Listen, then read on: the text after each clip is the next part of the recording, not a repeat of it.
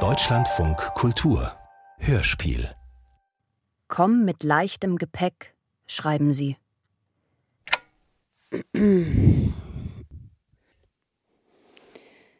Am besten komm mit nichts, wie im Planet der Habenichtse. Hier brauchst du kein Equipment, kein Eigenkapital, kein Weltbild, keinen vollen Magen. Komm mit Fragen und Wünschen und iss am besten nur was Leichtes.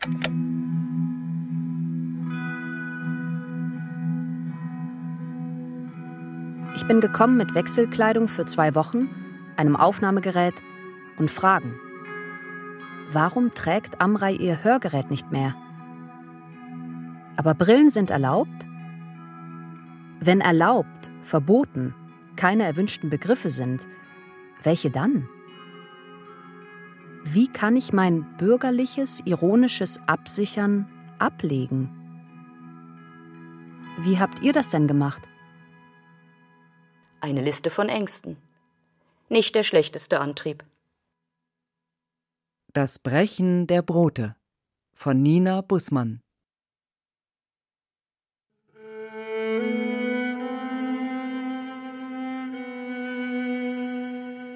Die Landschaft ist leer. Kühe grasen an einem metallisch glänzenden Fluss.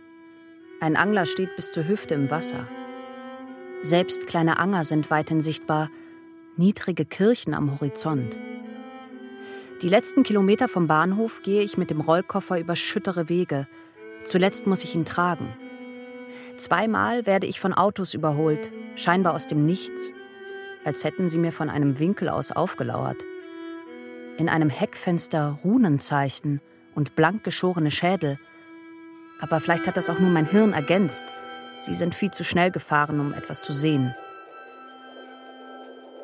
Auf einem Erdbeerfeld kniet eine kleine Gruppe Menschen in Trägerhemdchen und kurzen Hosen unter der fast senkrechten Sonne. Vielleicht sind sie das schon, denke ich, bis ich die Beats aus ihren Aktivboxen höre und sehe, dass am Feldrand Kleinbusse mit rumänischen Kennzeichen stehen. Die Vegetation wird dichter. Zuletzt bin ich nicht mehr sicher, ob das ein Weg ist ob mein Navigationssystem noch genug Informationen hat. Auf dem Mittelstreifen des Fahrwegs wächst kniehohes Gras. Aus den feuchten Gräben links und rechts höre ich Frösche. Von den Feldern das zischende Geräusch einer Sense. Manchmal etwas, das man für ein Zeichen halten kann. Ein Mosaik aus Glasscherben, ein kopfüber von einer Eiche baumelndes Fahrrad. Ein Schwarm Bienen, hat sich an einem Lindenast zusammengeballt und bog ihn in die Tiefe. Eine braun-goldene Schwellung. Aus der Ferne hielt ich es für eine krankhafte Wucherung, aus der Nähe ist zu erkennen, dass es alles lebendig ist. Drei Mädchen kauern bei einer Baumruine und grüßen mich nickend, sind aber total absorbiert. Sie beobachten die Insekten, wie sie sich einzeln aus dem Klumpen lösen – taumelnd aufsteigen. Hinter der nächsten Kurve beginnt das Gelände. Eine mit Planen verhängte Scheune, ein Haupthaus mit verwitterten Fachwerkstreben und Storchennest auf dem Schornstein. Auf dem Giebel ein gerade noch lesbarer Bibelspruch. Im Fenster eine Regenbogenfahne. Fahrräder lehnen an der Scheune. An einem verrosteten Briefkasten stehen zehn Namen und Unsere ständige Adresse heißt Morgen e.V.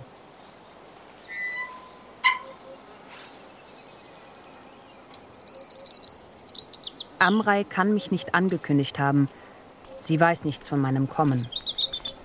Ein Mann mit Locken und dichten Brauen führt ein Pferd über den gepflasterten Hof, gefolgt von zwei Hütehunden.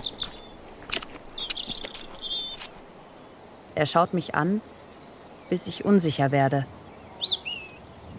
Ähm, kennen wir uns? Ich bin Nasim. Wer bist du? Äh, Amareis Schwester. Und wer bist du? Judith. Jetzt kennen wir uns. Willst du eine Umarmung? Ich will natürlich keine, aber noch weniger will ich Nein sagen. Es ist eine gute Umarmung. Er riecht nach Pferdefell und ist so dünn, dass ich seine Rippen fühlen kann. Das Pochen seines Herzens. Und was hast du vor? Er nicht. Ihr seht euch ja gar nicht ähnlich oder ich wusste gar nicht, dass sie eine Schwester hat. Wie lange willst du bleiben? Er fragt, was ich vorhabe, Hast du Ziele? wie lange ich bleiben will. Was machst du so? Er stellt überhaupt keine Fragen, schaut mich aber sehr intensiv an in seinen Sprechpausen. Wie bist du auf uns gekommen? Will er mit mir flirten oder etwas herausfinden, das ich selbst nicht weiß? Er zeigt mir das Gelände. Es riecht nach trocknendem Lehm und frischem Holz. Ein Klavier steht in dem Zimmer, in dem ich schlafen soll. Ein Vögelchen aus Steingut auf der Fensterbank. Jedes Zimmer sieht anders aus. Jeder der Bauwagen auf der Obstwiese ist anders gestaltet. Alle zwei Monate ziehen die Mitglieder um. Jeder soll einmal am schönsten, Jeder hellsten soll einmal am Ort schönsten, sein hellsten Ort sein dürfen. Man versteht nicht, was man nicht mit anderen teilt. Und ich bleibe darauf bestehen, dass Gott den nicht verlässt, der feste auf ihn baut, dass dem geholfen wird, der seinem Gott vertraut. Warum eine Gemeinschaft, die alles neu machen will, so etwas nicht als erstes übermalt? Seid wohl noch nicht dazu gekommen? Alles neu. Das Haus steht unter Denkmalschutz. Er lacht zum ersten Mal und zeigt mir, was alles schon in Benutzung ist und was im Entstehen. Und das hier unten. Er erklärt, was mit dem bloßen Auge nicht zu sehen ist. Guck dir mal das an. ein Heilkräutergarten und ein autarkes Freifunknetz. Eben durchgebrochene Triebe, Das ist toll, oder? Schutzvlies, wo Himbeeren reifen, Bienenweiden zur Zwischenfrucht, Und jetzt guck mal da. Ackerstreifen mit stark, mittel und schwachzehrern, ein Kompostklo. Werkstätten für Holz- und Druck- und Metallarbeiten, für Kybernetik und Kryptographie, Lyrik und Buto und Kontaktimprovisation. Das Kooperatorium in der großen Halle, wo mal die Mehrzweckhalle war, früher, als das hier noch ein Dorf war. Eine Baugrube, wo eine Arche entstehen soll. Ein energieautarker Lebens- und Vorratsraum. Das, das. Das Grundstück verläuft in eine langgestreckte Obstwiese. An den Grenzen ein Wall aus Brombeeren, Schlehdorn und Hundsrosen. Eine lebende Mauer. Nach Osten hin öffnet sie sich zu einer Lichtung, wo man sich in der Früh versammeln und die Sonne begrüßen könnte. Das ist toll, oder? Ein Ritualplatz. Rennende Hühner, ein blühender Maulbeerbaum über dem Hasenstall, tätige, braun gebrannte Menschen mit seltsam offenen Gesichtern. Eine lange Tafel im Schatten der Kastanie. Hallo, Willkommen. Hey, hallo. schön, dass du da bist. Herzlich willkommen. Sie sagen Also Himbeeren haben wir gesagt. Willkommen. Himbeeren. Wir waren bei Nein, Himbeeren. Maulbeer. Und wie Sie es sagen, wird es wieder ein unschuldiges Wort. Maulbeeren. Alle halten den Blickkontakt und weichen erst im letzten Moment aus. Manche tragen Zöpfe und Strickkleid, aber ich sehe auch blasse Jugendliche in schwarzen Kapuzenjacken und einen Mann in meinem Alter in einem hellen Hemd, so frisch, dass noch die Falten auf der Brust zu sehen sind. Fast alle sind weiß. Angeblich leben hier Menschen zwischen acht Monaten und 72 Jahren. Menschen aus aller Welt. Doch alte sehe ich zum Beispiel überhaupt keine. Auch in den folgenden Tagen nicht. Wahrscheinlich gibt es überhaupt keinen Garten, der zwei Jahre hintereinander gleich aussieht. Anfang 30 ist er, im besten Prophetenalter. Aber wie er redet, sorgfältig und begeistert, hat er das alles selbst erst vor kurzem gelernt. Wahrscheinlich geht es vielen wie mir. Ich habe Lust, ihm die Falte zwischen den Brauen glatt zu streichen. Und ich erzähle mehr, als ich eigentlich vorhatte. Meine Schwester hat ihre Familie, ihre Kinder verlassen, um sich euch anzuschließen. Etwas, das sich so richtig anfühlt, kann nicht falsch sein, schrieb sie. Sie hat schon viele Entscheidungen getroffen, die ich nicht verstehen kann. Aber diese hier interessiert mich. Ich will wissen, wo sie gelandet ist. Obwohl die Landwirtschaft die Basis unserer Tätigkeiten ist, ist unser Ziel nicht die Landwirtschaft. Wir streben eine Gesellschaft an, in der alle, unabhängig von Religion und politischer Einstellung, angenehm leben können. Ist die wirkliche Welt nicht ein grenzenloses Ganzes ohne irgendwelchen Besitz? Ist die Welt, ist die wirkliche Welt nicht ein grenzenloses Ganzes ohne irgendwelchen Besitz? Eigentum oder Länder existieren doch nur in der Gedankenwelt. An unserem Tisch kann jeder essen, jeder. Essen, ohne gearbeitet zu haben. Schenken, ohne ein Gegengeschenk zu erwarten. Benutzen statt besitzen. Benutzen statt besitzen. Dass ich kein Kollektiv denken kann ohne zersetzende Kraft im Inneren, ohne Schließung nach außen. Kann oder will? Dass ich als erstes den Fehler finden muss. Wenn ich so eine Runde um eine lange Tafel sitzen sehe, mit Blumen auf dem Tisch und selbst gepflückten Beeren und frischem Brot, dann will ich als erstes wissen, was drückt ihr weg? Was ihr hier habt, das kann doch nicht für alle sein. Was ihr hier macht, verändert doch nichts. Wenn man immer nur anschaut, was schon geworden ist, dann vergisst man natürlich die Neugierde. Dass jemand das andere leben will und nicht auch für sein Wollen bewundert und geliebt, das frage ich mich, ob es das überhaupt geben kann. Ein einziger Teenager fällt aus dem Gesamtbild heraus. Blass und massig, schwarz gekleidet. Ein paar Stunden lang habe ich das Gefühl, er oder sie verfolgt mich. Als es Abend wird, führt er, ich glaube es ist ein Er, mich zur Tafel und rückt mir einen Stuhl hin. Alle begrüßen mich. Alle wissen längst meinen Namen. Guck mal, Judith, der Platz da ist noch frei. Willkommen, Judith. Setz dich zu uns. Guten Appetit. Es gibt Mangold mit Hafersahne, Holunderblütensaft und Emmerbrot, noch so warm, dass sie es in ein Tuch wickeln, bevor sie es zum Brechen herumreichen. Aber vorher fassen wir uns an den Händen. Links und rechts von mir ausgestreckte Hände. Jetzt ist es auch schon egal, versuche ich mir zu sagen, wir sind im Freien. Und diese Leute verlassen die Grenzen ihrer lebenden Mauer vielleicht nie. Ich greife nach allem, was mir hingestreckt wird. Es gibt Wahnsinnige, die nicht groß stören. Auch Gemeinschaften Wahnsinniger müssen niemandem schaden. Sie ziehen sich zurück und leben nach den Gesetzen ihrer Propheten, nach den Visionen ihrer Gurus. Es sind immer Gurus. Mir ist keine Gruppe bekannt, die einer Frau folgte. Sie besiedeln menschenverlassene Landstriche, versorgen sich selbst oder bemühen sich darum und nehmen niemandem etwas weg. Manche bereiten im Rückzug etwas vor. Sie treiben Permakultur im Hinterland und wollen sich vermehren. Menschen tun einander Gewalt an. In jedem denkbaren Lebenszusammenhang. In Paarbeziehungen, in Kleinfamilien, bei der Arbeit. Aber wenn jemand verkündet, ich heirate, ich werde eine neue Stelle antreten, wir kriegen ein Kind, hast du dann auch Angst? Sie feiern Julfest und Sonnenwenden. Sie üben Volkstänze und Mosten und Weben und Drechseln. Ihre Kinder haben rote Wangen und tragen Bernsteinketten und lange Zöpfe. An den Zöpfen der Frauen und Mädchen kannst du sie erkennen. Die Natur, unser Lebensraum kann gerettet werden, sagen sie. Aber dazu müssen wir zurückfinden zu einem menschlichen Maß. Wir brauchen Wärme statt Ökonomie. Wir müssen aufhören, wie die Irren um die Welt zu reisen und chinesisches Plastik zu kaufen. Wir müssen wieder fühlen lernen, uns unserer Seelen besinnen und der Landschaft, in die wir gehören, der Tätigkeiten, die unseren Wesen gemäß sind. Wir müssen wieder lernen, wie die Dinge entstehen, von denen wir leben, wie man aus erster Hand lebt, von unserem eigenen Boden, ohne Geld. Der Kollaps der Industriegesellschaften und des globalen Finanzkapitalismus wird kommen. Wir müssen uns verwurzeln.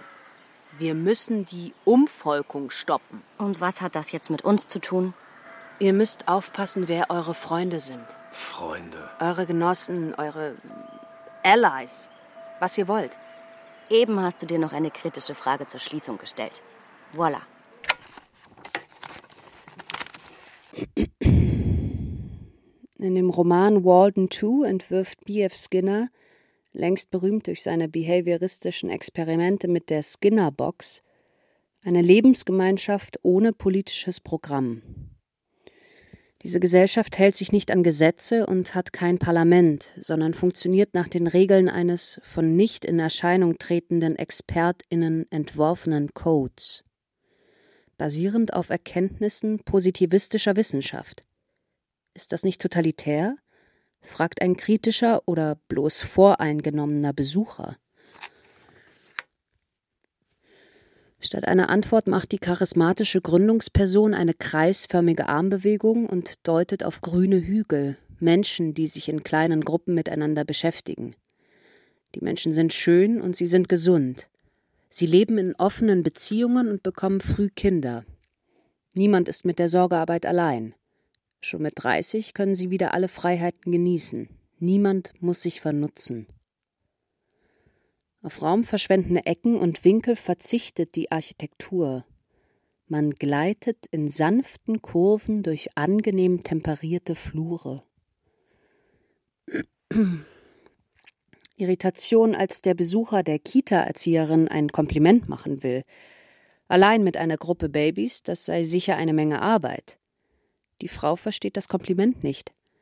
In Wahrheit hat natürlich der Besucher nicht verstanden. Der Gründer erklärt abermals: In Walden 2 wird nicht applaudiert. Anerkennung und Konkurrenz sind abgeschafft, sowie alle daraus erwachsenden schlechten Gefühle. Die zentralen Figuren der Gemeinschaft sind bei meiner Ankunft verreist, abwesend, verschwunden. Offiziell gibt es so etwas natürlich nicht. Keinen Guru, keine Stammesälteste, keine Person mit natürlicher Autorität, die allen zuerst einfällt, wenn unklar ist, wie es weitergehen soll. Einige treffen sich morgens zum Yoga und gehen dann in ihre Arbeitsgruppen. Andere schlafen bis nachmittags und bleiben dafür länger in ihren Werkstätten. Das regeln die einzelnen Gruppen unter sich. Das kann schon sein, dass jemand von fünf bis elf auf dem Acker arbeitet und dann den Rest des Tages in der Hängematte liegt, bis es Abendessen gibt. Und anderen fällt immer noch etwas auf, was es im Haus zu machen gibt. Mir ist ein Mann aufgefallen, der allein auf dem Dachboden schläft und gegen Mittag verschwindet. Jeder und jede, wie sie können. Abends versammeln wir uns und essen zusammen. Das ist die einzige wirklich feste Struktur. Wir kochen etwas, das alle essen können und setzen uns gemeinsam hin. Es herrschen eingespielte Abläufe, eine Atmosphäre leicht zerfaserter Betriebsamkeit. Es ist deutlich zu spüren, dass die kollektive Energie sich nirgends bündelt. Mich lassen sie schlafen. In der ersten und in der zweiten Nacht, wenn ich aufwache, ist das Haus leer. Ich soll mir überlegen, in welchem Bereich ich am liebsten arbeiten will und dann jemanden aus der Gruppe ansprechen. Egal wen, wir sind alle verantwortlich. Du bist in einem besonderen Moment gekommen. Hier ist gerade viel im Umbau. Es ist schon so. Manche sind seit 30 Jahren dabei und andere erst seit kurzem. Manche sind zum Beispiel baulich sehr geschickt oder kennen sich mit bestimmten Sachen gut aus. Manche übernehmen mehr Aufgaben als andere. Natürlich gibt es da Dynamiken. Wie beim Spielen. Es gibt die Zugpferdkarte, die Mitschwimmkarte, die Ich will politisch was reißen Karte. Die Tragt mich Karte. Die Nestkarte. Die Überblickkarte. Die Ich nehm's in die Handkarte. Und wer hat den Stapel in der Hand? Wie du immer wieder auf diese Thematik kommst. Manche Menschen haben eine andere Intensität an sich als andere. Und andere Fähigkeiten. Intentionale Gemeinschaften entstehen nicht von allein. In den Geschichten solcher Projekte steht am Anfang immer viel Enthusiasmus und fast immer eine charismatische Gründungsperson. Ich weiß noch, wie ich Ada und Vassili zum ersten Mal begegnet bin. Ich habe sofort gesehen, dass sich was konzentriert bei ihnen. Die Art, sich zu bewegen. Von Leuten, die auf der Suche und sich ihrer Sache trotzdem sehr sicher sind. Es spielt keine Rolle, wie viele Frauengeschichten er noch hat. Auch das habe ich gesehen. Und keine Rolle, wo sie hindriften. Ein Naturell, wie es nicht viele gibt. Sie teilen etwas Größeres. Kein Bastler. Ein Künstler. Kann sein, sie gelten als getrennt. Auch das spielt keine Rolle. Ich weiß noch, wie ich zum ersten Mal mit ihm getanzt habe. Wir haben kein Wort gesprochen. Sein Blick, als hätte er was gesehen, das er nicht vergessen kann. Ich habe mal zwei Tage lang mit Ada im Garten gesessen und durchgeredet. Ihre gebrochene Nase, ihr dichtes, offenes Haar, ihre Unbedingtheit. Sie hörte zu, bis ich leer war. Damit muss man klarkommen. Aber Judith, sag mal, Judith, sag mal was über dich. Ich interessiere mich für Radikalität, für Eklektizismus und verbotene Bilder, für Inseln, für Geschichten des Protestes, des Rückzugs, des Rückzugs, um zu protestieren. Ich interessiere mich für all das, wie ich mich für Kunst interessiere. Ich will nicht auf die Bühne gezogen werden. Ich will nicht meine persönliche Entwicklungsbereitschaft beweisen müssen. Ich rechne nicht damit, als eine andere zurückzukehren. Ich hänge an meiner Mietwohnung, an meinen flexiblen Arbeitsverhältnissen und meiner seriellen Monogamie. Ich weiß, dass diese Lebensform oft traurig macht. Ich hänge auch an meiner Traurigkeit. Du willst in Ruhe gelassen werden. Total verstehbar. Du wirst in Ruhe gelassen von den dominanten Strukturen um dich herum. Wie du aussiehst, wie du lebst, deine Haarfarbe, dein Name, dein Sexleben. Zufällig störst du niemanden und nichts stört dich? Glück gehabt. Was ihr nicht verratet, muss ich mir dazu denken. Was tut ihr, wenn jemand euer Konzept des Teilens ausnutzt? Was, wenn jemand die Grenzen eures Sagbaren überschreitet? Habt ihr so etwas überhaupt? Was ist mit der alten Frau im Wald? Zu zweit verraten dir Leute mehr als in Gruppen. Alle, die mit mir sprechen, sind erwartungsgemäß mitteilsam, zutraulich. Allerdings sprechen nicht alle mit mir. Manchen bin ich immer noch nicht begegnet. Und eine Frau nickt mir zwar zu, wenn wir uns sehen, richtet aber nicht das Wort an mich.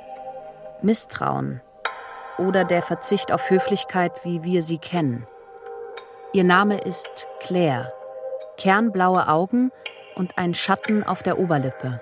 Jede Gemeinschaft braucht Geheimnisse. Worum geht es? Wir versuchen frei von Tauschlogik zu leben. Wir machen antifaschistische Arbeit. Wir wollen uns schützen. Wir müssen uns schützen. Es gibt Kräfte, denen passen wir nicht.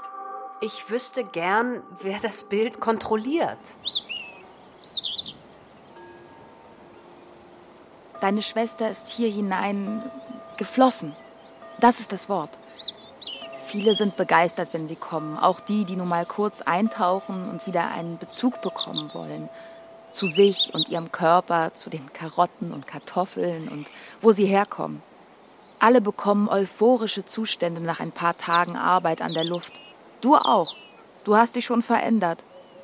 Bei ihr war es etwas anderes. Jeder konnte sehen, wie sie ihre Form von innen heraus ausfüllte.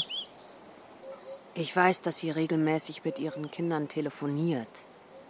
Sie müssen bei der Mutter sein, sagt sie und meint Brust- und Geburtskanal. Es läuft ein Verfahren. Ich weiß nicht, was die Kinder dazu sagen. Meiner Schwägerin musste ich versprechen, in meinem Feature weder das Alter noch das Geschlecht der Kinder zu nennen. Selbst eine Beschreibung der Altbauwohnung mit dem Magnolienbaum im Garten und dem Erker wäre wahrscheinlich schon ein wiedererkennbares Detail. Ein Teil dieser Geschichte wird unerzählt bleiben.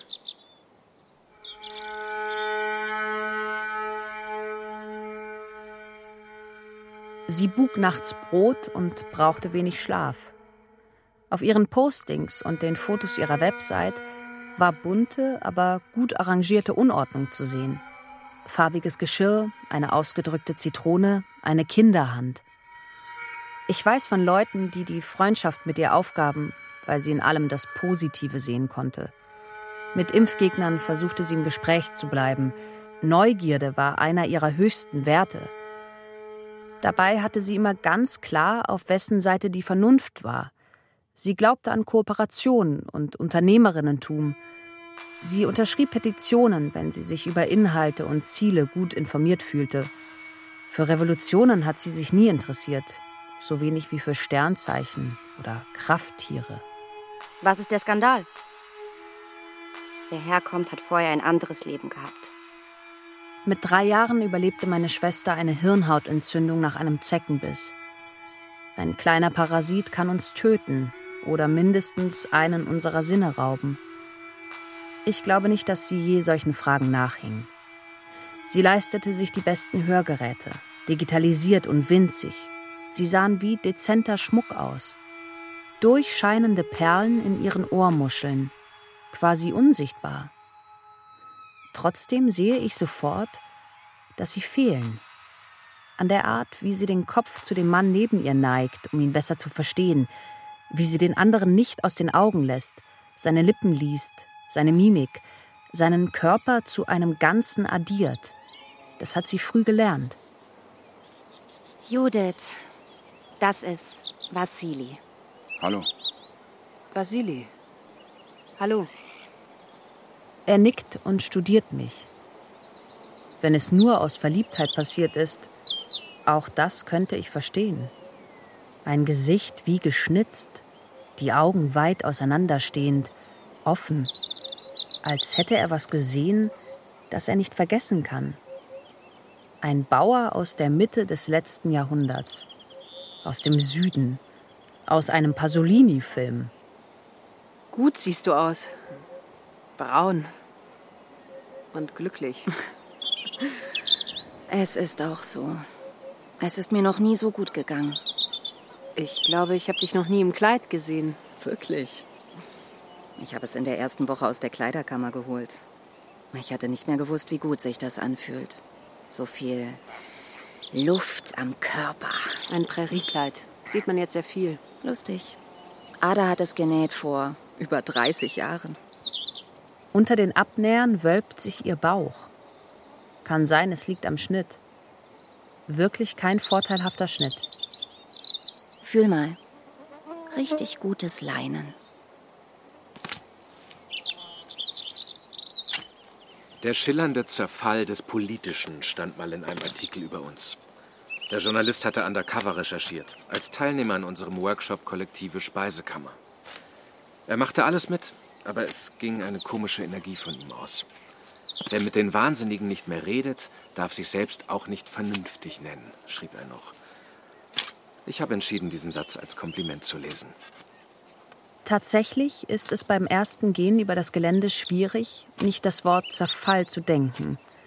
Planen in den Scheunenfenstern, Brombeerwucherungen um die Bauwagen, ein schwarzes Brett mit Aufrufen für längst vergangene Kurse und Veranstaltungen, der Trost schief gewachsener, geflickter Dinge, ein vernachlässigter und zugleich geliebt wirkender Bau. Wir sind im Umbau, sagen die einen. Andere benutzen offen das Wort Auflösung. Ich stelle fest, dass mich das beruhigt. Autoritäre Zusammenhänge wären straffer organisiert. Wir brauchen Zerfall, damit Neues entstehen kann. Stimmt es, dass Vasili im Gefängnis war? Das kannst du ihn selbst fragen. Du kannst ihn wirklich fragen. Er erzählt gut. Jemand sagte mir, dass er sich seinen Namen selbst gegeben hat nach einer Pilgerreise. Früher hieß er Wolfgang, kurz Wolf. Wenn müsste er Hund heißen. Die treueste Seele, die es hier gibt.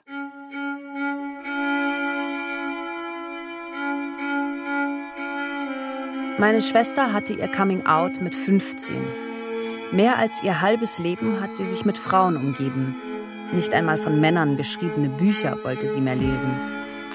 Jetzt hat sie sich verliebt in einen 16 Jahre älteren Mann, der glaubt, dass man sich mit rohem Knoblauch, Eisbädern und fermentiertem Gemüse vor allen Krankheiten schützen kann. Ein jeder hat seinen Platz auf der Welt. Niemand muss im Elend leben. Und den sie mit zwei anderen Frauen teilt. Am heftigsten auf der Welt liebt man das Wesen, das man nie erwartet hätte. Das mit dem Teilen ist allerdings ein Missverständnis. Sie ist die jüngste und neueste der drei. Sie schläft in seinem Bett und sitzt an seiner Seite, wenn alle sich versammeln. Einen beseelten Ausdruck in ihren Augen, wenn er spricht, wenn er schweigt, wenn er sein Brot in Öl tunkt, wenn er die Suppe löffelt, den Löffel in der Faust, ostentativ bäuerisch. Noch nie habe ich sie auf diese Art lächeln sehen. Sie beharrt darauf, sich der Gemeinschaft nicht seinetwegen angeschlossen zu haben, sondern wegen der Idee. Als ginge es nicht immer auch darum, wie jemand aussieht, wenn er eine Idee hat.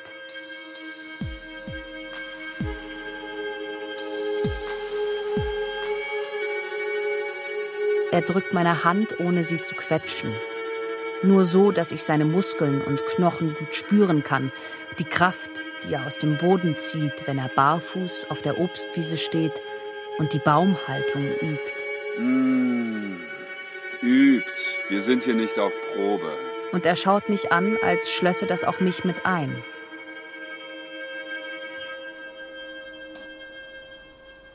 Was passiert denn bei so einem Seminar? Das ist eine Erfahrung, die alle selber machen müssen. Bei mir war es jedenfalls sehr schnell alles klar. Ich habe dieses Wissen nur weggedrückt anfangs. Wir haben aber viel darüber geredet, Mara und ich. Sie hat ja auch gesehen, dass es zu Hause nicht weitergeht für mich, dass ich mich dumm fühle in ihrer Gegenwart. Was ist mit den Kindern? Es vergeht kein Tag, an dem ich nicht an sie denke. Ich sehe, wie Tamu mit dem Rücken zu mir an seiner kleinen Werkbank steht und feilt, so versunken, dass er nichts mehr hört. Ich wache morgens auf und mein Körper erinnert sich an die Bewegung, wenn Sailor zu mir ins Bett kriecht. Da ist ein Abdruck von ihrer Wärme auf meiner Haut. Wir sprechen jeden Tag. Sie kommen bald. Wie soll das gehen? Wie soll das schon gehen mit dem Zug? Wir holen sie ab. Ein Pferd anfassen. Ein echtes Pferd, das nicht nur zum Streicheln hingestellt worden ist. Nach draußen gehen, Banden bilden. Hör dir an, wie die Kinder hier lachen. Und vergleiche es mit den Schreien vom Schulhof hinter deinem Haus. Governing the Commons. Woran eine Gütergemeinschaft sich halten sollte, wenn sie sich für Stabilität interessiert. Grenzen, Regeln, bei Bedarf wirksamer Ausschluss. Überwachung, Sanktionen. Anerkennung der Gemeinschaft durch übergeordnete staatliche Stellen. Gemeinschaft heißt nicht Formlosigkeit. Es heißt, den Zugang zu Wissen und Nahrung, zu Kartoffeln und Computern zu teilen. Es funktioniert am besten in kühlen, sozialen Einheiten. Wir haben ein Konto bei der Bank. Wir schicken unsere Kinder in die Schule. Und wenn wir bedroht werden, rufen wir die Polizei. Wir sind ein eingetragener Verein. Der Staat weiß, dass es uns gibt. Ich kenne das Misstrauen gegen spontane Selbstorganisation. Aber wenn ich solche Kontrollfantasien höre, frage ich mich schon immer, was dem eigentlich für Vorstellungen von Wandel und Entwicklung zugrunde liegen. Wie irgendetwas Lebendiges, ohne Wärme, beweglich und tätig sein soll, das ist mir schon immer komisch vorgekommen. Und durch die Pandemie habe ich es noch einmal besser sehen können, dass wir uns als getrennte Einheiten begreifen. In der Therapie lernen, uns abzugrenzen als wären wir nicht verbunden schon durch die gemeinsam geatmete Luft. Wenn wir über Gefühle nicht reden würden, wären wir nicht besser als irgendein bürgerlicher Zusammenhang. Wenn jemand kommt und Teil eures Zusammenhangs werden will, prüft ihr ein Jahr lang die Passung und die persönliche Entwicklungsbereitschaft. Zuneigung ist ausschließend, immer. Der Unterschied ist, hier wird offen miteinander geredet. Wie viele von euch haben denn einen Arbeiter- und Bauernhintergrund? Hast du dir mal das große Bild in der Halle angesehen? Ada hat es gemalt, zusammen mit zwei Kommunadinnen, die inzwischen weggezogen sind. Es ist unmöglich, das Bild zu beschreiben. All die dargestellten Dinge, Himmel und Wolken, Meer und Regen, Flüsse und Bachläufe, Gebirge und Steine, Wälder und Koppeln, undurchdringliches Gebüsch, Buchten und Äcker, Tiere im Wasser, Tiere auf und unter der Erde, von den Menschen und Halbwesen habe ich noch gar nicht angefangen. Sie müssen wie besessen daran gearbeitet haben. Es ist nicht zu erkennen, wer von den dreien welchen Pinselstrich geführt hat. Wenn man gar nicht mehr fragt, wie viel von meinen Ressourcen muss ich in die Gruppe investieren, was muss ich tun, um mich von der Gruppe getragen zu fühlen. Ja, oder umgekehrt, wie kann ich von diesem Zusammenhang profitieren, wenn man es schafft, diese Verwertungssprache loszuwerden? Und gar nicht mehr diese Unterscheidung fühlt zwischen mir und den anderen oder mir und der Natur. Wenn du im Wald stehst und verstehst, ich bestehe aus der gleichen Materie wie all das hier. Und wenn dieses Leben um mich herum stirbt, sterbe ich mit. Was macht ihr, wenn ein Besuch nur essen, nicht arbeiten will? Die kommen kommen normalerweise zum Lernen. Mir ist es recht. Abends falle ich über das Abendbrot her und danach ins Bett. Vor Augen der Giersch, den ich ausgerissen, eine Grube, die ich ausgehoben, ein Pferdefell, das ich gestriegelt habe. Jeder Muskel erinnert sich an den Tag. Nur arbeiten mit Wesen und Dingen, die ich sehen, riechen und anfassen kann. Wie das Pferd zuckt, wenn ich es an einer empfindlichen Stelle bürste wie die Pflanze Triebe bildet, wenn ich sie richtig beschneide, der Widerstand der feuchter werdenden Erde. Ich habe nicht mal gefragt, wofür diese Grube ausgehoben werden muss. Das Fundament der Arche. Ein energiesuffizienter Bau mit unterirdischen Vorrats- und Rückzugsräumen. Hier wird ein Leben ohne externe Energiequellen möglich sein. Ein Leben aus erster Hand. Der Plan ist, sich mit anderen Gemeinschaften der Region zu vernetzen. Ein selbstständiges Versorgungsgebiet soll entstehen. Und langfristig eine planetarische Organisation, ein globales Netzwerk der Versorgungsgebiete. Der Kollaps der Industriegesellschaften wird kommen. Die Supermarktregale werden leer sein. Kein Mehl, keine Nudeln und zwar dauerhaft. Habe ich es mit Preppern zu tun? Wir bereiten nichts vor. Wir sind mittendrin. Ich nehme die Spitzhacke und lege los. Kein Abrufen von Informationen. Wie schädlich Weizen wirklich ist. Der Graph meiner Zykluskurve. Dass auch Ignazio sich bei OKCupid noch nicht abgemeldet hat. Ob er sich bei mir noch melden wird. Ob ich mich melden sollte. Aber was hätte ich zu melden? Was davon würde jemand draußen noch verstehen? Nach ein paar Tagen geht mein Atem nicht mehr schneller, wenn ich mein Telefon in seiner Ecke liegen sehe. Dass man so leben will, in einem Biotop, ich kann es immer besser verstehen. Man versteht nicht, was man nicht mit anderen teilt. Aber wie gut begreift man, was man nur mit der eigenen Gruppe teilt? Wir wollen nichts zeigen und nichts bekämpfen. Wir sind nicht an Machttechniken interessiert nicht an der strategischen Durchsetzung eines ausgedachten Programms. Wir wollen unser Denken und unser Sprechen befreien von Begriffen der Verrechnung und der Besitzstandwahrung.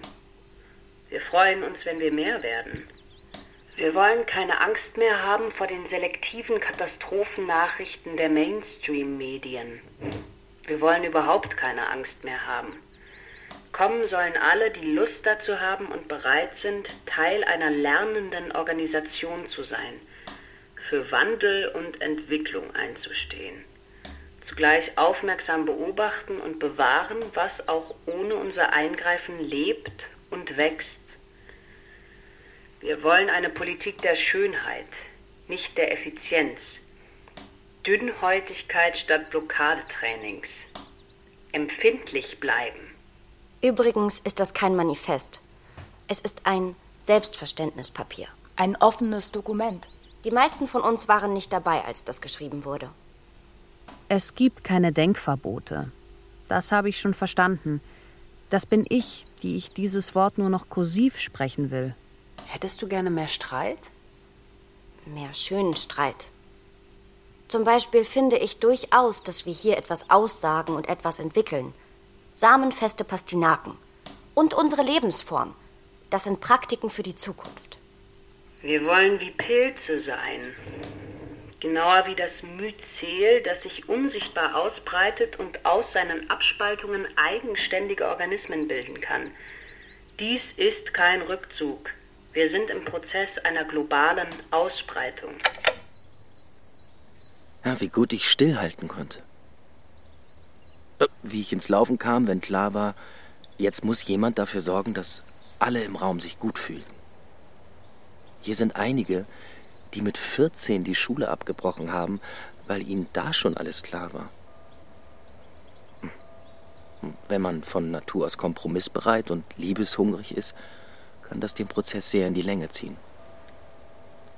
Ich weiß noch, dass ich manchmal dachte, dass ich bestimmt, äh, hoffentlich besonders lang lebe, weil bei mir bestimmte Sachen einfach länger dauern. Selbst nach meinem körperlichen Ausbruch hat es noch gedauert, bis ich verstanden habe. Ausbruch? Ich habe mich nie geprügelt. Ich wusste gar nicht, dass ich weiß, wie das geht. Keine Beleidigung. Nur ein Blick von der jungen Ärztin. Es kam sofort Blut. Es hätte auch sofort die Polizei kommen müssen. Es war aber wie im Traum, wenn man glaubt, aufgewacht zu sein. Es ist aber nur der Übergang zu einem anderen Level. Die Ärztin hat ihr Nasenbluten gestillt und den Kittel gewechselt. Ich wusch mir die Hände. Sie konnten mich nicht nach Hause schicken, mitten aus dem laufenden Betrieb. Nach Schichtende bin ich mit dem Regionalzug ins Dorf meiner Eltern gefahren. Das Abteil war fast leer.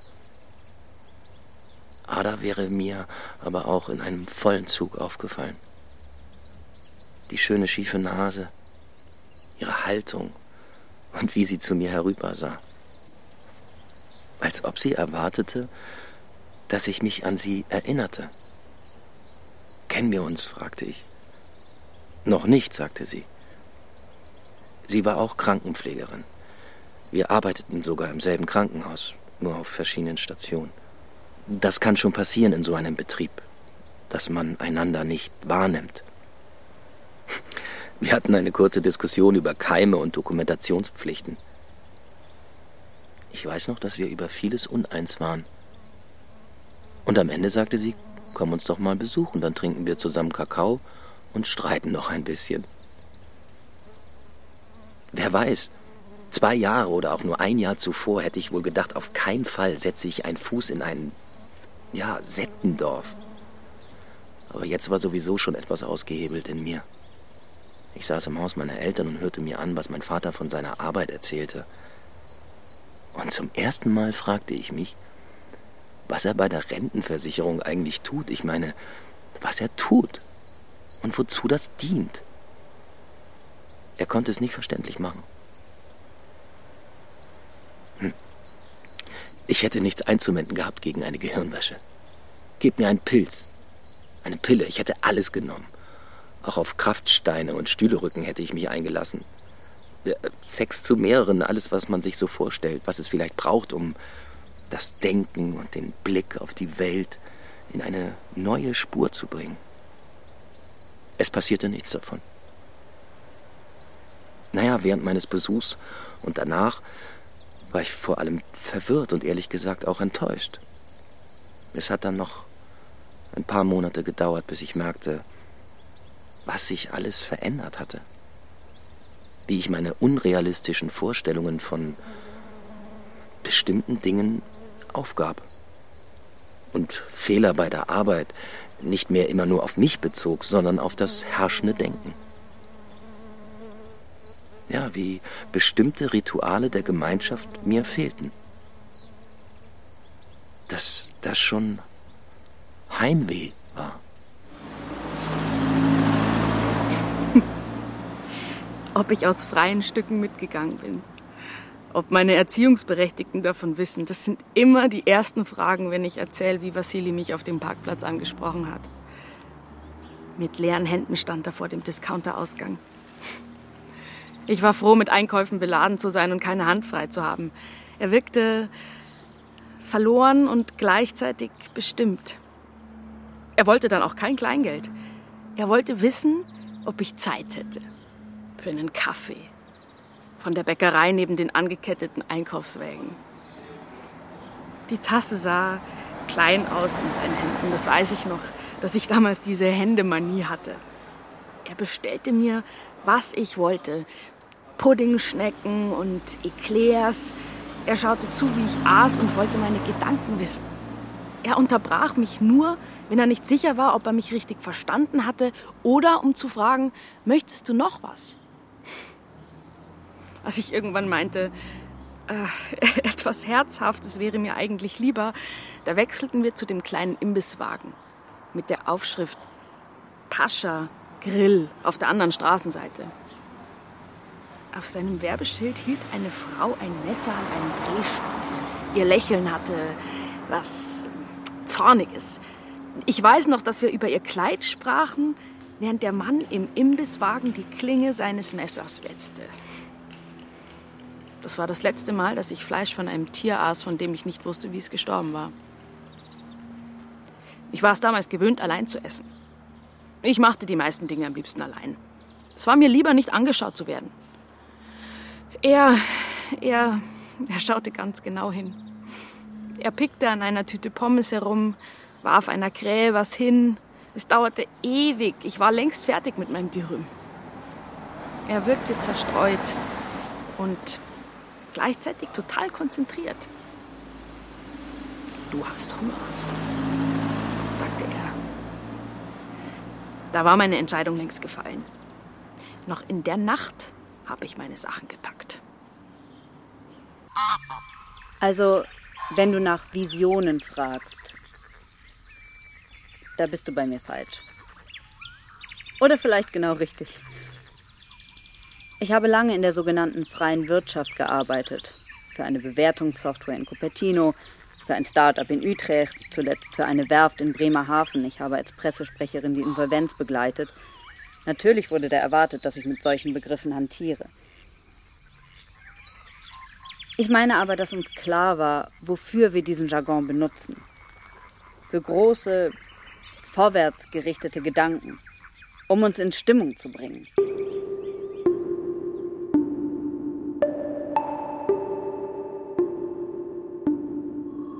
Ein Waschtisch, habe ich zuerst gedacht. Glänzende Flüssigkeit läuft an den Seiten des Steinblocks herunter. Aber es ist ein Schlachttisch. Sie tötet Kaninchen für das nächste Gastmahl. Sie haben Dinge nachzufeiern. Vassilis Rückkehr, Amreis Einstand, Sommersonnenwende. Siehst du die Greifvogelstange auf dem Acker? Da sollte die Gabelweihe sitzen und Mäuse jagen, damit sie nicht alle Möhren anknabbern. Normalerweise ertrinken viele in ihren Tunneln. Jetzt bei der Dürre pflügen wir jeden Tag, um wenigstens ein paar zu erwischen. Keine Tiere töten hört sich gut an, aber so kannst du nicht leben. Sie sticht dem Kaninchen die Augäpfel aus, packt es an den Hinterläufen und hält es kopfüber, damit das Blut aus dem Kopf laufen kann. Sein Herz schlägt noch. Der Hof ist menschenleer. Wenig ist zu hören außer dem Hecheln der Hunde. Mir ist klar, dass ich etwas sehr Intimes störe. Sie schickt mich nicht weg. Es gefällt ihr, dass jemand zuschaut. Ich versuche genau hinzuschauen und mir zu merken, wie der Handgriff geht. Es geht zu schnell.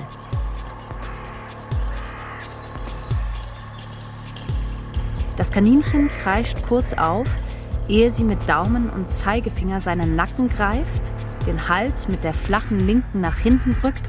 Es muss eine selbstbewusste Bewegung sein, wie wenn man mit einem Feuerzeug eine Bierflasche aufmacht. Beim Brechen des Genicks sind das Letzte, was das Tier fühlt, die warmen Hände eines Menschen, stand im Internet. Und ihre Hände sind wirklich ganz warm, als sie mir den zweiten zappelnden Leib reicht, damit ich es auch mal versuche. Schneller. Du musst schneller sein. Ist es noch nicht? Leidet es? Mach dir keinen Kopf.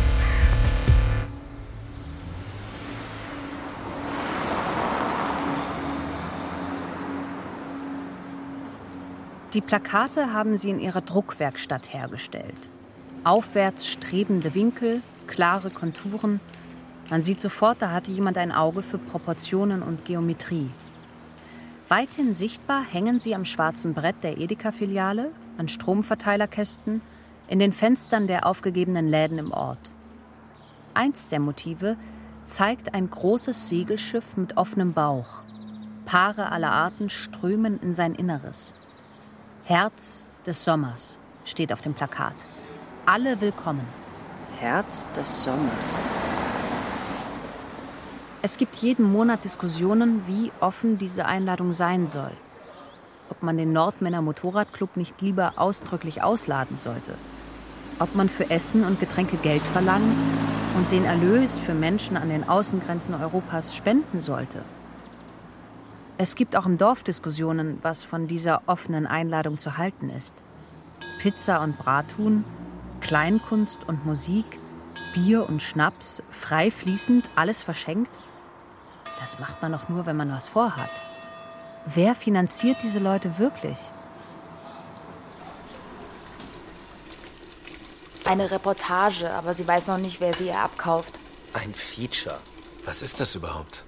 Eine Art Doku. Mir hat sie gesagt, eine Forschungsarbeit. Sie schreibt sich nichts auf. Sie nimmt nichts auf. Das braucht sie auch gar nicht. Sie ist selbst ein Wahrnehmungsapparat. Hast du mal ihre Augen gesehen? Hm. Äh, natürlich habe ich das. Eine Jungfrau. Ob sie wirklich Schwestern sind? Sie kommen von verschiedenen Planeten. Mich hat sie sofort interessiert. Das Zarte und auch das Verspannte. Ich habe sofort Lust bekommen, ihr in den Nacken zu greifen und etwas auszuprobieren mit ihr. Das ist mir schon lang nicht mehr passiert.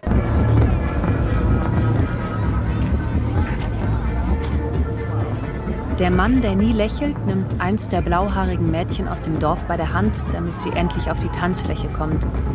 Die Frau mit dem Bart und den gleißenden Augen hört nicht auf zu reden. Einige hier glauben nicht, dass ihr Schwestern seid. Was hätte sie davon zu lügen, sage ich nur dazu. Selbst wenn. Man lügt doch, weil man was will. Sie greift mir ohne Warnung in den Nacken. Ihre Daumen in meinen Blockaden. Sie fasst mir unter die Schulterblätter. Im einen Moment kitzelt es, im nächsten will ich brüllen vor Schmerz. Ich bin noch nie unter Menschen gewesen, die dermaßen mit Anlauf die Grenzen der anderen überschreiten und trotzdem beieinander bleiben. Und? Oh, gefällt es dir? Ah. Sie lässt los wie erwischt. Ich kann spüren, wie sie sich strafft hinter meinem Rücken, als die beiden aus der Halle treten, hinaus auf die Lichtung, abseits der Bühne. Vassili und Nasim. Nasim redet. Er ist laut. Über die Musik hinweg können wir hören, wie seine Stimme fast kippt. Vassili schweigt. Er blickt ins Feuer, dann zu uns. Er hält sich schief und winkt nicht. Er nickt nicht einmal. Er schaut nur. Gerade in unsere Richtung. Ist was nicht in Ordnung? Wenn er so schaut, ist er am Versinken. Dann stürzt er. Das dauert dann Monate, bis wir ihn aus der Tiefe wieder aufgeklaubt haben. Was heißt das? Wir müssen nach ihm schauen. Das heißt es. Das ist eine Schwermut. Die tippt jemand wie deine Schwester nicht mal an. Wie war das für dich? Als die beiden sich verliebt haben? Deine Schwester wollte hier nur schnell was mitnehmen. Aber das sind oft die mit den größten Baustellen. Er hat sie gleich am ersten Tag mit in den Obstgarten genommen. Erstmal raus aus dem gemeinsamen Programm. Wie war das für dich? Wie soll es gewesen sein? Ich wusste, dass so etwas früher oder später kommen konnte. Als wir zusammenkamen, war es ja die gleiche Geschichte gewesen. Ich habe es trotzdem nicht ernst genommen. Das passierte dauernd. Dass die Leute sich verlieben oder etwas erleben, das sie dafür halten, weil jemand sie mal richtig berührt. Das kennen sie ja gar nicht mehr. Das ist mein Freund. Vorsicht, habe ich ihr noch gesagt. Und da lachte sie auch und fragte, wirklich? Ich dachte, ihr lebt hier offen. Tut ihr das nicht? Tun wir nicht. Was mich damals mehr gewundert hat, dass er auf dieses angehimmelt werden anspringt. Als ich herkam, wusste ich zuerst nicht, wer er ist, aber ich habe es ziemlich schnell gemerkt. Er wollte kein Leader sein, aber er wusste auch, dass ohne ihn nichts oder fast alles falsch läuft. Tu nicht so, habe ich zu ihm gesagt. Du bist das Alpha-Tier. Lass es uns doch einfach so nennen. Da lachte er. Dann schwieg er lange. Sowas hat ihm gefallen. Das habe ich gespürt bei ihm und bei Ada auch. Beide haben sich gefreut über eine, die kam und ihnen nicht alles glaubte. Das war die größte Enttäuschung. Zu sehen, dass inzwischen etwas anderes gefragt ist. Da ist mir das aufgegangen. Jetzt werden sie alt. Alle beide.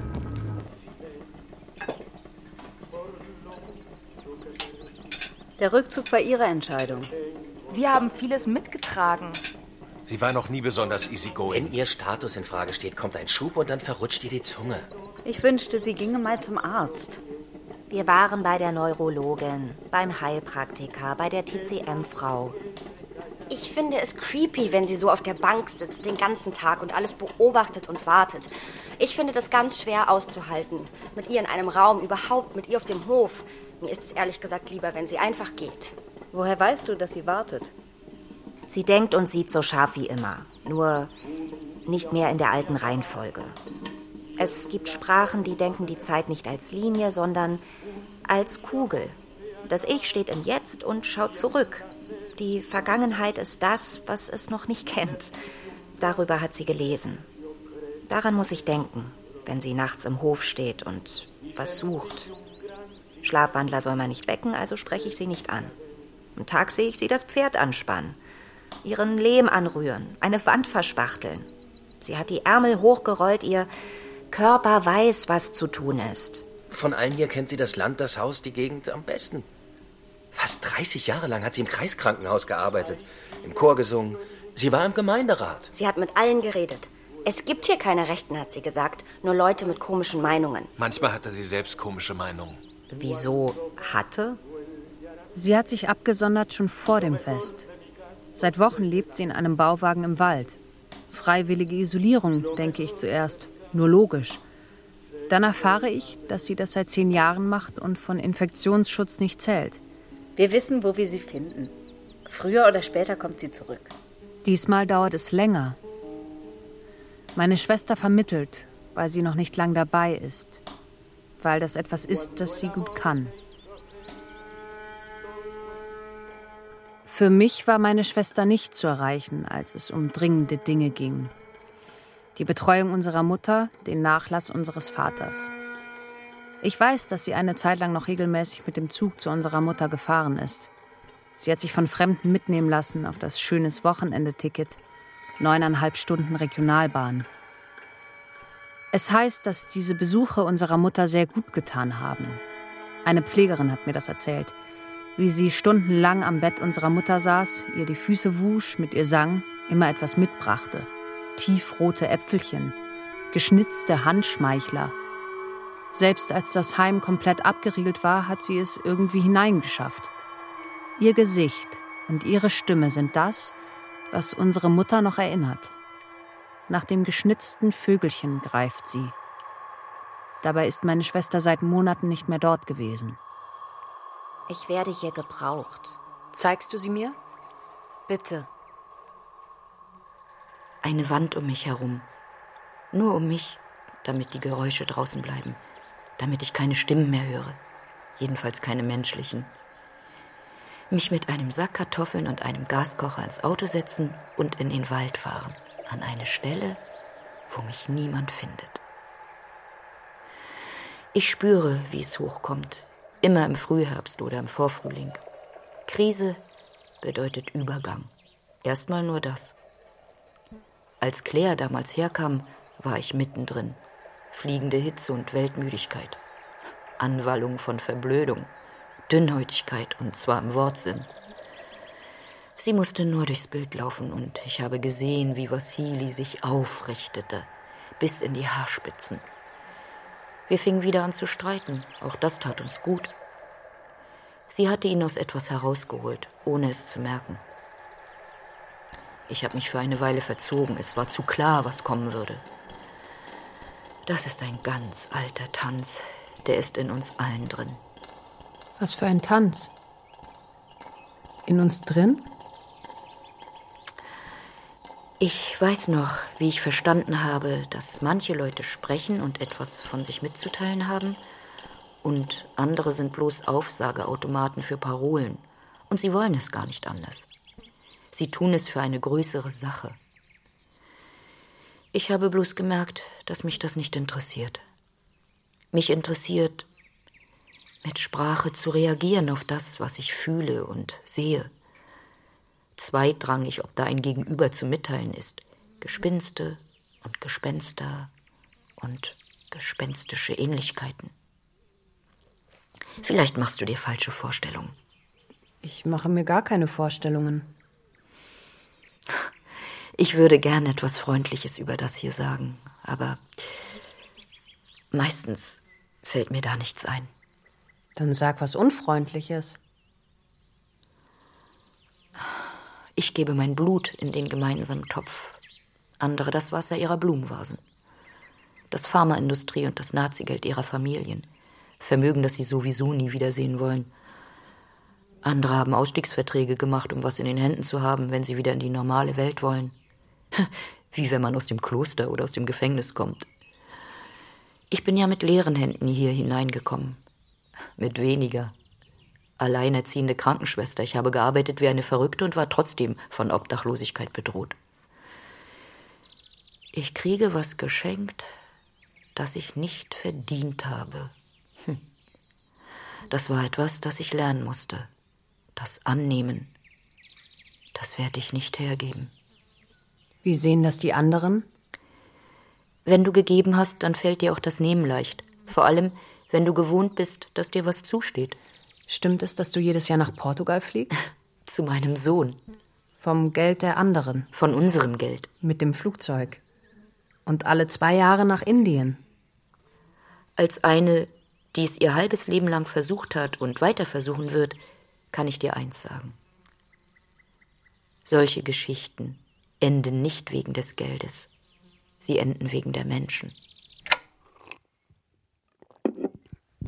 Dass alles allen oder niemandem etwas gehören soll, die Idee ist nicht neu.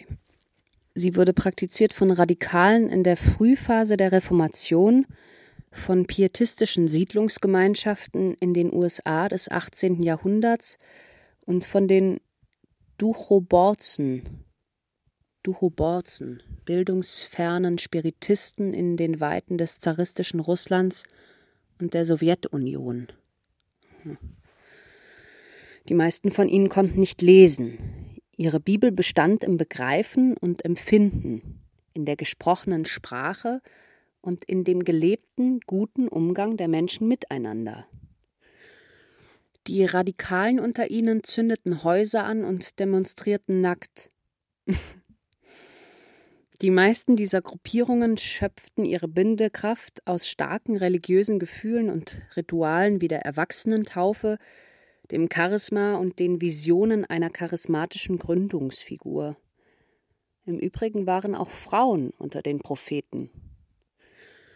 Die pietistische Bewegung der Shaker folgte Anne Lee im späten 18. Jahrhundert von Manchester in die Siedlung New Lebanon im späteren Bundesstaat New York.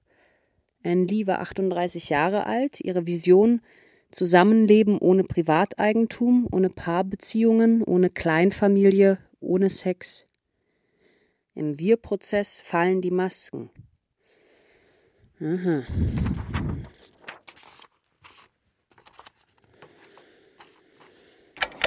Wenn ich gefragt würde, was interessiert dich mehr, das Gute oder das Böse, würde ich immer Beim sagen, Plenum das der Gute. Emotionen sind BesucherInnen nicht vorgesehen. So viel habe ich mir denken können und trotzdem gefragt. Manchmal bekommt man ja die erstaunlichsten Antworten. Dumm und schlicht.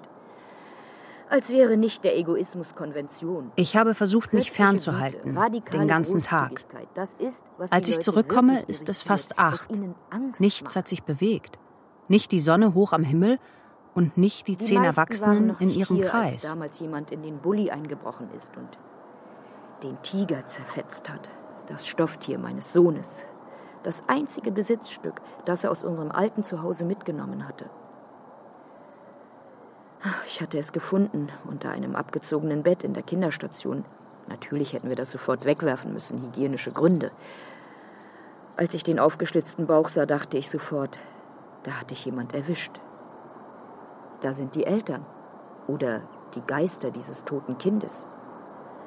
Dabei lag das alles Jahre zurück. Mein Sohn war fast 14. Ich habe den Wagen durchsucht, sonst fehlte nichts. Es war kein Zeichen hinterlassen worden. Ich weiß nicht, was dieser Mensch gesucht hatte. Etwas wollte er mir sagen. Er, jemand von draußen. Mann oder Frau, Mensch oder Tier. Jedenfalls jemand von draußen, niemand von uns. Das wusste ich. Heute wäre ich mir da wohl nicht mehr so sicher. Menschen in Übergangsphasen sollten für sich bleiben, bis sie über die Schwelle sind. Ob sie sich wirklich als Obdachlose durchgeschlagen hat, die Versionen gehen auseinander. Jedenfalls hat sie keinen Goldschmuck, den sie im Fall eines Ausstiegs mit nach draußen nehmen könnte. Ihren ganzen Krankenschwesternlohn hat sie hier hineingegeben, sowie eine schwer zu beziffernde Masse an Emotionsarbeit. Etwas wird sie erwarten dafür. Etwas erwarten doch alle. Ich habe das Gesprächsmethodenbuch gelesen, das Mimi mir gegeben hat. Ich habe mich vorbereitet wie auf einen Auftritt, wie ein Kind, das versucht, alles richtig zu machen. So ist meine Liebe für das Alles hier, die eines hungrigen Kindes. Und deshalb fällt mir nichts Gewaltfreies, nur Ehrliches ein. Und ehrlich gesagt, war das auch mal die Idee, mit der wir hier aufgebrochen sind. Dass offen geredet wird, dass ich gemeldet bekomme, wenn ich im Ego-Film bin, dass mit mir geredet wird und nicht über mich, und zwar rechtzeitig. So kannte ich das bisher. Dass ich anfange, meine Worte zu übersetzen, das, was ich eigentlich sagen will, übertrage in eine Sprache, die niemandem wehtut, dass ich rede und rede, aber in Wirklichkeit schweige, das ist mir schon lange nicht mehr passiert. Aber wenn man es einmal hat einreißen lassen, den Mund zu halten, dann ist es sehr schwer, wieder ins Sprechen zu kommen. Was willst du denn unbedingt sagen? Ausreden lassen, bitte. In meinem Zimmer ist es inzwischen so schummrig, dass ich nicht mehr mitschreiben kann. Wahrscheinlich besser so. Ich kann mich auf mein Gedächtnis verlassen. Und dies geht mein Gedächtnis nichts an. Was ist es denn, was du unbedingt sagen willst und nicht sagen darfst? Sag das doch mal. Hans-Jürgen von gegenüber. Wie er für das Mitsommerfest wieder und wieder Bierkisten geholt hat. Wie er eine Zeit lang jeden Abend vor der Tür stand. Meine Kinder zum Angeln abholte. Er war neugierig auf uns. Er wollte sich unersetzlich machen. Und einige hier haben es gern genommen, wenn er uns was mauerte und nicht gesehen, wie er seine eigene Familie opferte wie er Abend für Abend Die Gestalten am Ende des Gartens kann ich noch eben erkennen. Damit hatte niemand ein Problem. Helle Bewegungen vor dunklem Grund. Ich sehe immer, wer spricht. Was meinst du damit, er hat sie geopfert? Ausreden lassen. Selbst wenn ich nicht wüsste, wer wo sitzt, könnte ich sie an ihren Gesten erkennen und sehen, wenn alle gleichzeitig das Kreuz durchdrücken, die Schultern nach vorn nehmen, Anlauf nehmen, etwas beizutragen. Kompakte Rudelenergie, wie beim Planen einer gemeinsamen politischen Intervention, nur dass der Gegner diesmal nicht draußen ist. Ada trägt eins ihrer schönsten Kleider. Vorhin bin ich ihr noch über den Weg gelaufen. Sie hat sich eine Haltung angelegt.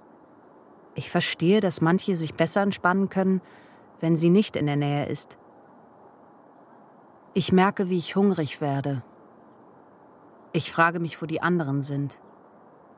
Wer die Kinder versorgt ob jemand sich nach mir fragt, ob ich das Alleinsein jetzt schon völlig verlernt habe. Eine in Freiheit lebende Gesellschaft auf einem kargen Mond.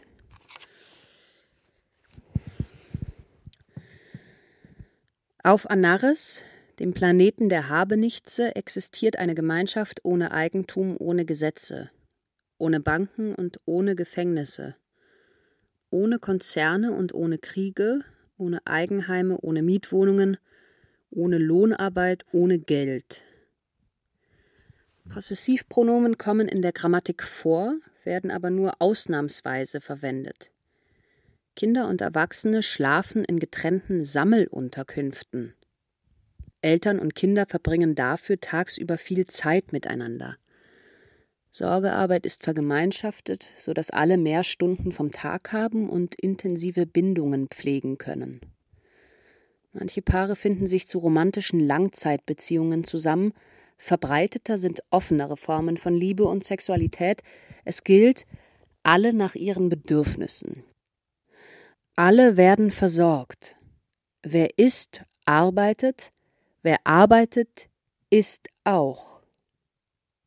Wer isst, arbeitet, wer arbeitet, isst auch. Tauschlogik wird dabei abgelehnt. Die Bewohner dieses Planeten tragen ein starkes Wertegerüst in sich. Die Einzelne sieht, was die Gemeinschaft braucht und will ihren Teil beitragen. Es gibt Einzelne, die nicht vom Geist der Solidarität und gegenseitiger Fürsorge durchdrungen sind. Mhm. Die Sprache hat eine eigene Vokabel für diese Leute. Nuschnibi, nur Schniebi heißen solche, die nur profitieren und der Gemeinschaft nichts zurückgeben wollen. Werden sie verstoßen, ziehen sie weiter und fangen am nächstbesten Ort von vorn an. Etwas bewegt sich auf dem Boden über mir. Nagen und Scharren über dem Winkel, wo der Kleiderschrank steht und die Decke einen tief eingekerbten Spannungsriss hat. Maus oder Marder oder ein anderes Tier mit Fell. Ich hoffe etwas mit Fell. Etwas, das sich nicht zu schnell vermehrt. Vassili steht auf und entfernt sich von der Gruppe. Niemand von den anderen ändert auch nur seine Sitzhaltung. Er läuft auf das Haus zu, den Blick schräg nach oben gerichtet, zu mir. Wenn ihr wirklich für euch sein wollt, dann zieht euch zurück, aber richtig. Wenig später dringen aus dem Küchenfenster unter meinem Geräusche. Jemand lässt Wasser in einen Topf laufen, hackt Zwiebeln, stellt den Kassettenrekorder an. Atahualpa Yupanqui singt. Er summt mit und hört nicht auf, als ich die Küche betrete. Er steht an den Herd gelehnt, trinkt Schlehenschnaps und kaut an einem Brot mit Zwiebeln. Diesmal benutzt er eine neue Machttechnik. Er dreht sich weg von mir. Er schaut hinaus zum Maulbeerbaum und kaut. Was du hier machst, lohnt sich das eigentlich für dich? Warum macht sie so viele Worte? Weil es nicht anders geht, das hörst du doch. Nein, höre ich nicht. Plötzlich kenne ich nichts Dringenderes, als zu sehen, ob die Schmetterlinge noch da sind, die ich nachmittags gesehen habe. Ein schwarzer Schwarm, eine Wolke, dachte ich zuerst. Eine Staubwolke über dem Anis Isop und der Echinacea, dem Rosmarin und dem Beinwell. Erst im Näherkommen konnte ich die kleinen roten Augen auf ihren Flügeln erkennen. Abends sind sie immer noch da. Ich kann nicht sehen, ob sie tot sind oder bloß schlafen.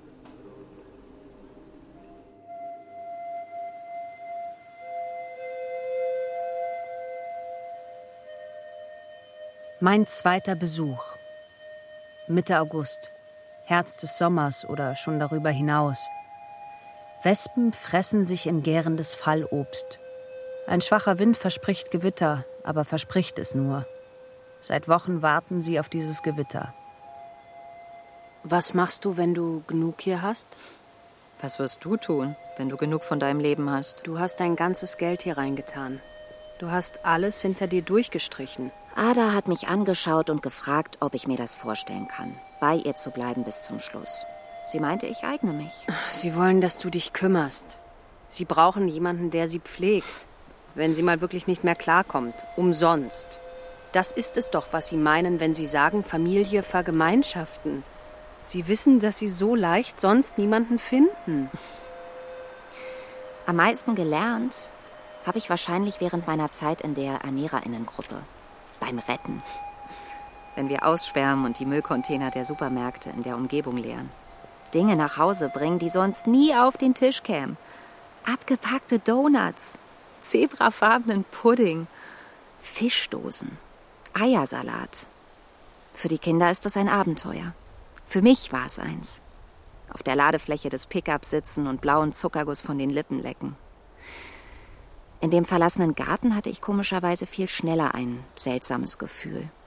Noch bevor ich in die Fenster des Hauses schaute und die anderen mir die Geschichte des alten Mannes erzählten. Sie mussten gar nichts erzählen, man sah es auch so. Der letzte, der blieb, als das Dorf kein Dorf mehr war.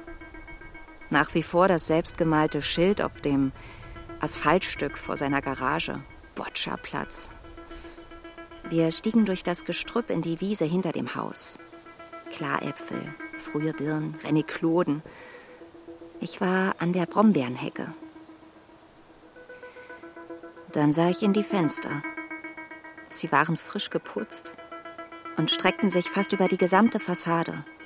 Das Sofa, wo jemand geschlafen haben musste, die verteilte Bettwäsche, Stapel von Zeitungen und Büchern auf den Tischen, Medikamentenschachteln, ein Briefblock, auf dem jemand etwas angefangen hatte, das Papier vergilbt. Ein Stück Lokalzeitung lag so nah am Fenster, dass ich das Datum lesen konnte. Sie war nur von diesem Jahr. Ich wusste, dass er allein gestorben war dass eine Firma kommen würde und alles wegwerfen, dass das tausendfach passiert. Aber ich habe es da erst richtig verstanden. Die tiefen Wurzeln haben kein Wasser mehr zu ziehen. Ein abgebrochener Eichenast hat das Gewächshaus zerstört. Die Scherben sind zusammengesucht worden, der Rest liegt verwüstet. Rankhilfen, Tomaten, Tagetes. Eine Frau, die ich nicht kenne, kniet dazwischen, schneidet zerstörte Triebe ab und sammelt Früchte in einer Babybadewanne. Sie schaut auf und nickt mir zu, aber unter dem Schirm ihrer Mütze kann ich nicht sehen, ob sie lächelt. Aus dem Telefon in ihrer Gesäßtasche singt jemand ein trauriges Lied über treibenden Beats. In der zweiten Tasche steckt ein Messer, wie man es zum Spargelstechen verwendet. Da war kein Sturm. Ein Ermüdungsbruch. Wer ist das? Das ist Laura. Meine. unsere Mittagsfrau. Wie sich alles verändert hat hier. Du auch. Die Fliesen im Bad. Die Holzvorräte neben der Scheune. Dass das Klavier jetzt in der Küche steht und alle im Vorbeigehen klimpern können. Das Kind meiner Schwester. Ich habe sie zuerst gar nicht erkannt. So blond ist Sailor geworden. Eine helle Mähne voller Nester. Sie hat mit Kommunenkindern die Kleider getauscht und Schnitzen und Kopfsprung gelernt. Und keine Angst mehr vor Hunden. Und Tamu? Er war auch hier. Er hatte Heimweh. Sailor klettert auf die Ruine einer Uferweide, auf den starken Ast, der drei Meter über das Wasser ragt. Sie hält die Balance und reckt die Arme über den Kopf. Sie schlägt nach Stechmücken und löst die Spannung, bindet ihren Haarknoten neu. Selbst von hinten ist das entschuldigende Lächeln ihres Körpers zu erkennen. Sie hat Angst oder etwas Verwandtes. Und einen knappen Bikini. Wir anderen sind nackt. Vassili hält sich eben über Wasser. Er ist kein guter Schwimmer. Er strampelt und winkt ihr zu. Er ist schon außer Atem. Mach einen Pfeil aus dir und ziel auf mich. Gibt es hier keine Strömungen? Judith, wir haben deinen Radiobericht im Netz gesucht und nichts gefunden. Ein Feature. Es ist noch nicht fertig. Ich musste. Lohnt sich sowas denn für dich? Ja! Sailor springt. Sie ist ein Pfeil. Sie sticht ins Wasser. Er taucht weg. Beide bleiben verschwunden. Der Fluss strömt ruhig dahin. Gespenster und andere Halbwesen erwarten wir normalerweise in der Dämmerung. Zwischenwesen gehören in Zwischenzonen, unklare Zustände, Nebelreste über den Äckern. Die Mittagsfrau steht zwischen zwölf und eins vor dir auf dem Feld, ganz dicht vor dir und redet auf dich ein in einer Sprache, die du nicht verstehst. Du hörst aber, dass es Fragen sind, und du siehst die blitzende Klinge in ihrer Hand. Solange du redest, hält sie still. Wohnt sie jetzt hier? Nee, ich wohne jetzt hier. Willst du mein Zimmer sehen? Es ist kein Zimmer, es ist der Bauwagen, der vorher Mimi gehört hat. Laura hat die Filzstiftzeichnungen an den Wänden pastellgrün überstrichen und Gardinen aufgehängt. Sie hat ein Bett mit Zierstreben und Baldachin aufgestellt und am Kopfende eine Wiege aus Holz. Ein Tiger aus Plüsch sitzt darin und zwei Puppen mit Haarspangen und Klimperwimpern. Wenn ich der Wiege einen Stoß gebe, blinken die Augen des Tigers. Die Puppen fangen ganz leise zu weinen an. Schön hast du's hier. Die Wiege hat Ada mir geschenkt. Das Bett haben wir gefunden, auf dem Sperrmüll. Ein Himmelbett. Ihr kriegt ein Kind?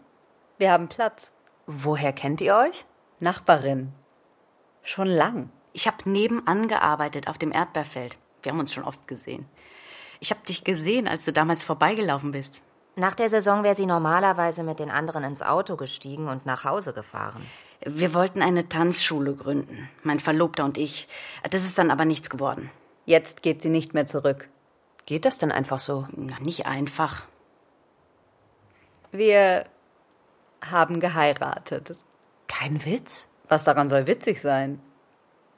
Was ist mit Mimi und Nasim? Wer ist überhaupt noch da? Abschiede sind immer schrecklich. Hm. Aber als Mimi beim Plenum der Emotionen gesagt hat, dass sie geht, dass sie schon einen Plan hat, eine WG und einen Platz an der Abendschule in Berlin, alles organisiert. Das hätte ich nicht gedacht. Wie ein Kind habe ich mich gefühlt, wenn die Eltern einem erklären, sie können nicht mehr zusammen sein. Sie haben es Monate oder Jahre versucht und sind jetzt zu diesem Entschluss gekommen. Und wir erfahren es als Letzte. Sieh zu, wie du klarkommst, habe ich gedacht. Von hier nimmst du nichts mit. Später fand ich interessant, dass das meine erste Reaktion war. Sie wollte ja gar nichts mitnehmen. Nasim wollte eine Auszeit und ist nach Italien gefahren, zu einem Camp der planetarischen Organisation. Zwei oder drei Wochen war der Plan. Sich mit anderen austauschen, ein Workshop zum Doing Nothing Farming, einen Kurs zur Bewegungstechnik anbieten, solche Sachen. Aber ich habe gesehen, wie er seinen VW-Bus ausbaute, wochenlang. Er richtete ihn so ein, dass er darin wohnen konnte. Er bereitete was vor. Außer mir hat niemand etwas gesagt. Auf dem Acker und bei den Orgapläner war er dabei, wie immer. Immer der Letzte, der locker ließ. Wir haben dann einfach nichts mehr von ihm gehört. Wir mussten ihm hinterher telefonieren. Sein Bus musste noch in eine Werkstatt, er musste noch eine Hofgemeinschaft im Allgäu besuchen, dann noch ein Internationalistinnen treffen, irgendwas war immer. Nur eins hat er nie gemacht. Mit uns geredet und gesagt, ich komme nicht zurück. Bis jetzt nicht. Wenn Leute die Konsequenzen ihrer Handlungen nicht tragen können. Vielleicht kommt er wieder. Das wissen wir noch nicht. Ich bin doch nur euer Token. Hat er mal zu mir gesagt damit ihr auch einen Schwarzkopf habt. Das waren traurige Witze. Nie den Arsch in der Hose gehabt, Nein zu uns zu sagen. Das ist, was mich traurig macht.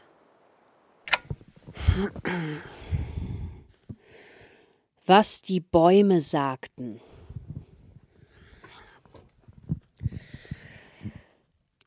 Ans Ende seines Berichts von Aufstieg und Fall der US-amerikanischen New Age-Kommune Montague Farm setzt der Autor, Kommunade und Aktivist Steve Diamond ein merkwürdig retardierendes Moment. Nach Monaten und Jahren kollektiver Prozesse, Ernteeuphorie in Kornstaub flirrender Luft, gemeinsamen Mauereinreißens und staunendem Scheitern am Gurkenanbau beschreibt er zwei Dialogszenen oder richtiger Szenen der Sprachlosigkeit. An einem Abend im Herbst 1969 bittet Marshall Bloom ihn in sein Zimmer und will wissen, was ihm durch den Kopf geht. Sein alter Freund und charismatischer Gründer der großen Familie. Wenn Bloom den Raum betritt, spüren alle das Bzzz, das von ihm ausgeht. Sein schnelles Reden, das leichte Schielen, die schiefe Brille mit dem geflickten Scharnier. Er durchwacht die Nächte und macht Pläne, er ist die Narbe, wo alle Speichen zusammenlaufen. Blum und Diamond kennen einander seit Jahren. Aber haben sie sich eigentlich jemals miteinander unterhalten? Was gibt es zu besprechen? Auch Blum scheint kein Anliegen zu haben. Er trinkt Schokoladenmilch und hat gute Laune. Zusammen hören sie den letzten Grillen des Herbstes zu.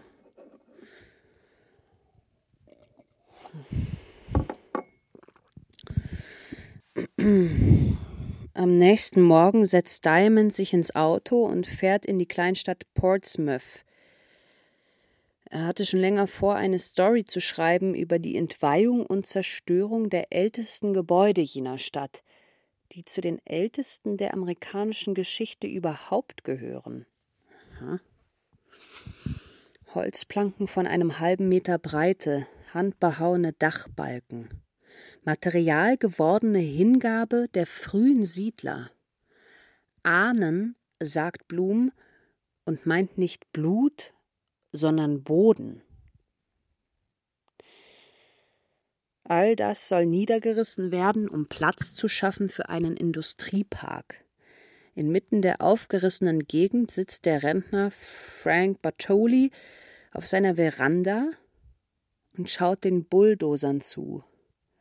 Die Regierung hat ihm einen Scheck geschickt und einen Brief mit dem Vorschlag, binnen der kommenden 90 Tage umzuziehen.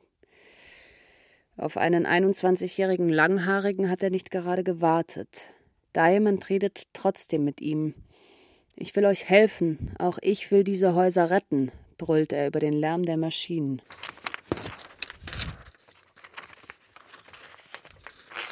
Nach ihrem nächtlichen Zwiegespräch hat Blum seine Schokoladenmilch ausgetrunken, ist mit dem Auto in den Wald gefahren und hat einen Schlauch vom Auspuff ins Innere gelegt.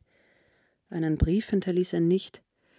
Er war 25 Jahre alt und hatte von einer Stadt geträumt, einer Gemeinde mehrerer Farmen wie der unseren.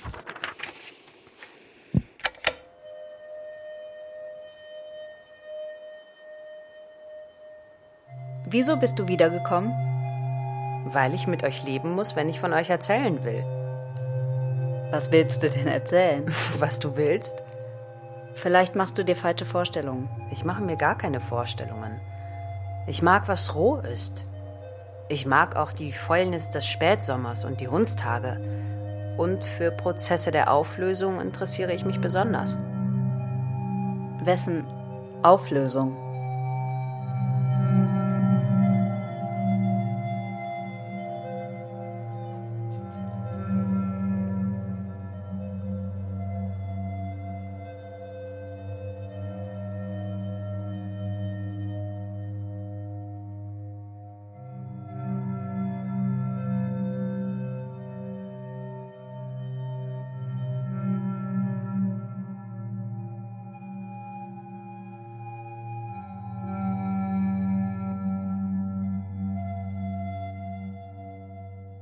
Das Brechen der Brote von Nina Bussmann.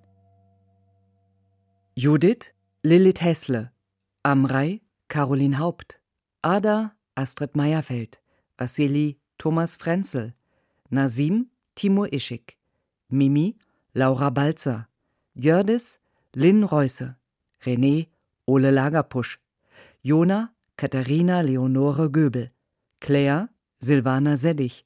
Und Laura Marie Bonnet. Komposition Magda Drost. Ton und Technik Jan Fraune und Eugenie Kleesattel. Regieassistenz Beate Becker. Regie Stefanie Ramp. Dramaturgie Christine Grimm. Produktion Deutschlandfunk Kultur 2021